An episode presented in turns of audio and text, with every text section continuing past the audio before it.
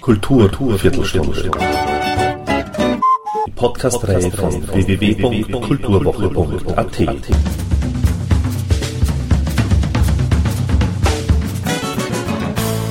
Präsentiert von Manfred Horak.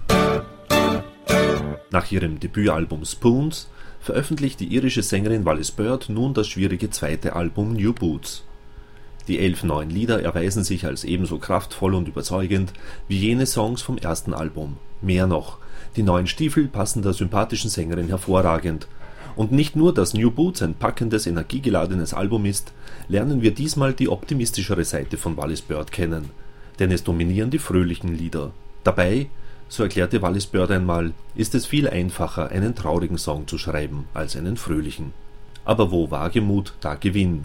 Und wo Rezession, da eine Antwort von Wallis Bird, die da lautet: Hey Leute, vergesst die Rezession, die schlechten und auch traurigen Momente, die jeder von uns erlebt.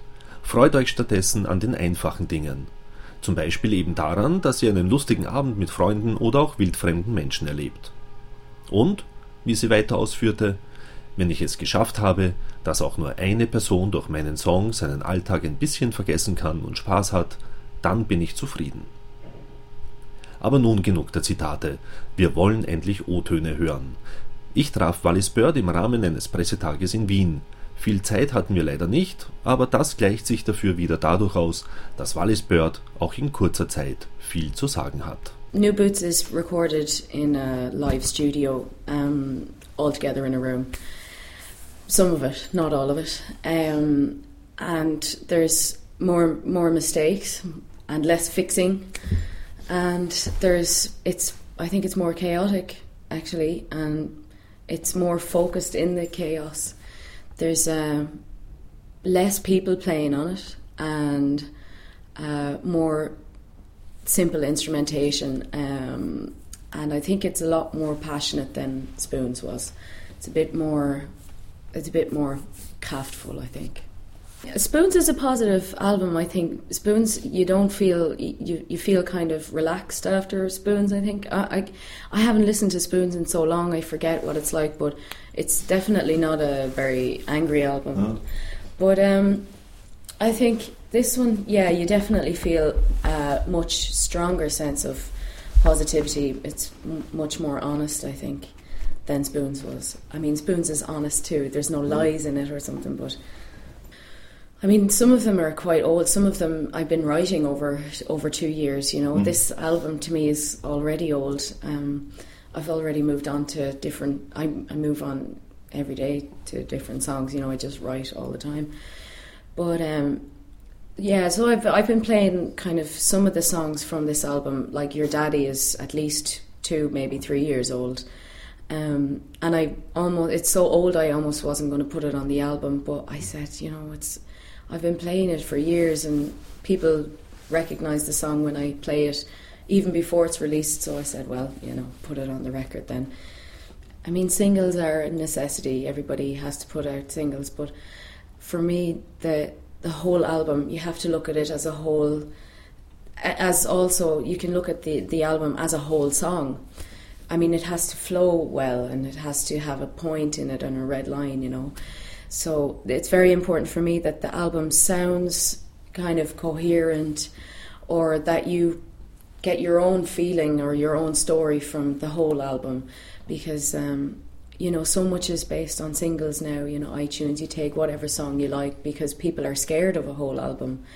But um, it, it yeah, I, I agree. The the whole the whole picture is is it's it, it is a painting, you know, and the songs are just the different colors within the painting or the the moods within the painting. So Some people say that you're similar to Janis Joplin, to young Janis Joplin. Is this a co- compliment? oh, for sure. I never. I, it's a massive compliment. She she was incredible, and so I'm like, oh, thank you. but uh, I mean, I I I think I'm not sure where the comparison is. I mean, I've only gotten to know her music. I've known her music since I'm a kid, obviously, because everybody knows Janis Joplin. You know, it's like the Beatles. But um, I, I sat down and listened to some of her music, and um, saw some of her life very late. I mean, last year, you know, where I said, okay, what's this Janis Joplin thing? You know, let's have a listen. And um, I think maybe our our voice is similar when I rasp or something, but. Um, I mean, comparisons are, are important because if nobody knows you, they're like, "What's she like?" So, but I mean, I'm I'm I don't think I'm really like Janis Joplin. I don't think my music is like her, but I think maybe the voice, perhaps. But that that does vast. Feel like I'm not really sure. What what kind of music do you listen?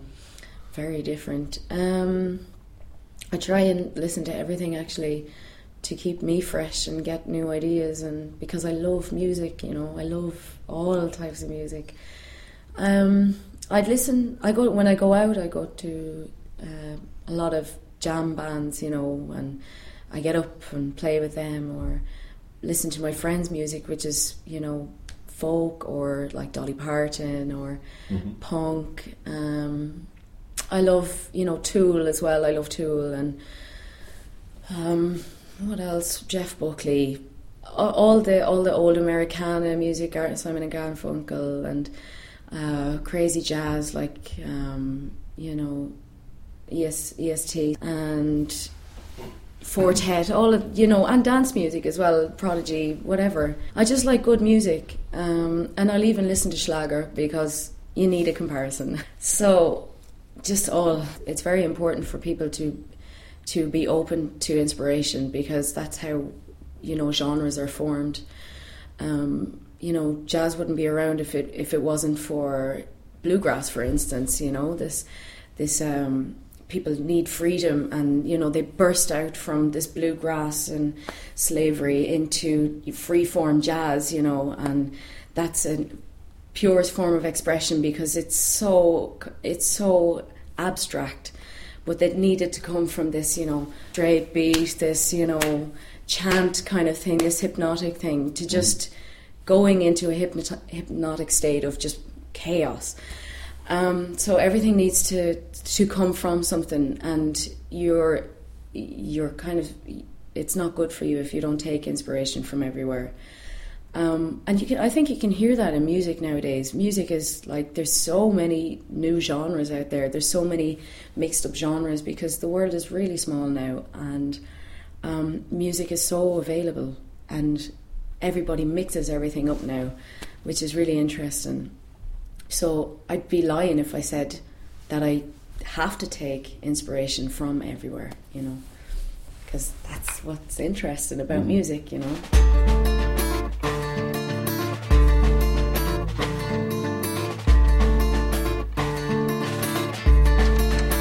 When I can, I normally play with band, but it's very, very important to come back with no band because you can't rely on your band all the time. You have to. It keeps me. It keeps me fresh. Uh, it helps me realize what is the essence of my songs, and I have to be able to play my songs because it starts off with me, and then I bring it to my band, mm. and you know, and then we work together and we build a band sound. But uh, the the essence of the song has to come from me, and if I can't play that on my own, then I find it you know I'm confused then because this is my song. But um, yeah, playing on my own because I have to create that whole band sound in just my voice and just my guitar or just my body, you know. And I use my feet for for drums. The the instrument, the hi hats are in the the strumming and the vocal, I have to be as broad as I can and be as colourful with as little as possible. So that's always really, really good fun to have. And uh, the same with band. I mean, the drummer is not just a drummer, the drummer is a whole orchestra within his drums and in his body. So he sings or he shouts or, you know, I'm very lucky that my band are very open to um, really being as big as they possibly can. And it's only five of us, and we play as much as we can, and we push each other all the time, you know. So it's um, it's a very very colourful and broad sound that that we try and all get from each other, you know. So so is Wallis Bird a band? Um, Wallis Bird is my name. Yeah, yeah, I yeah. know. But uh, do you feel uh, as a band?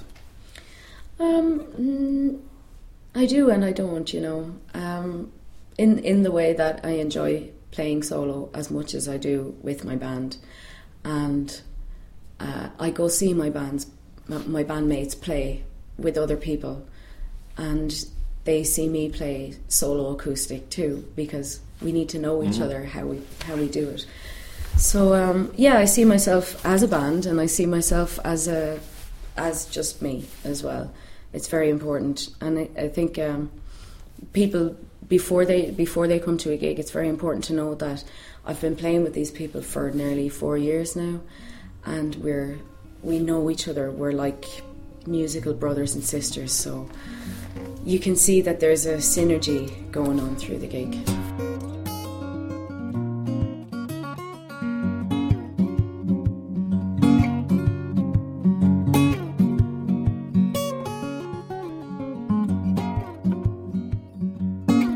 Has to be honest, it has to be played as well as possible, and have the the nice mistakes as well. You know, it had because it has to be real. You know, I'm not a robot.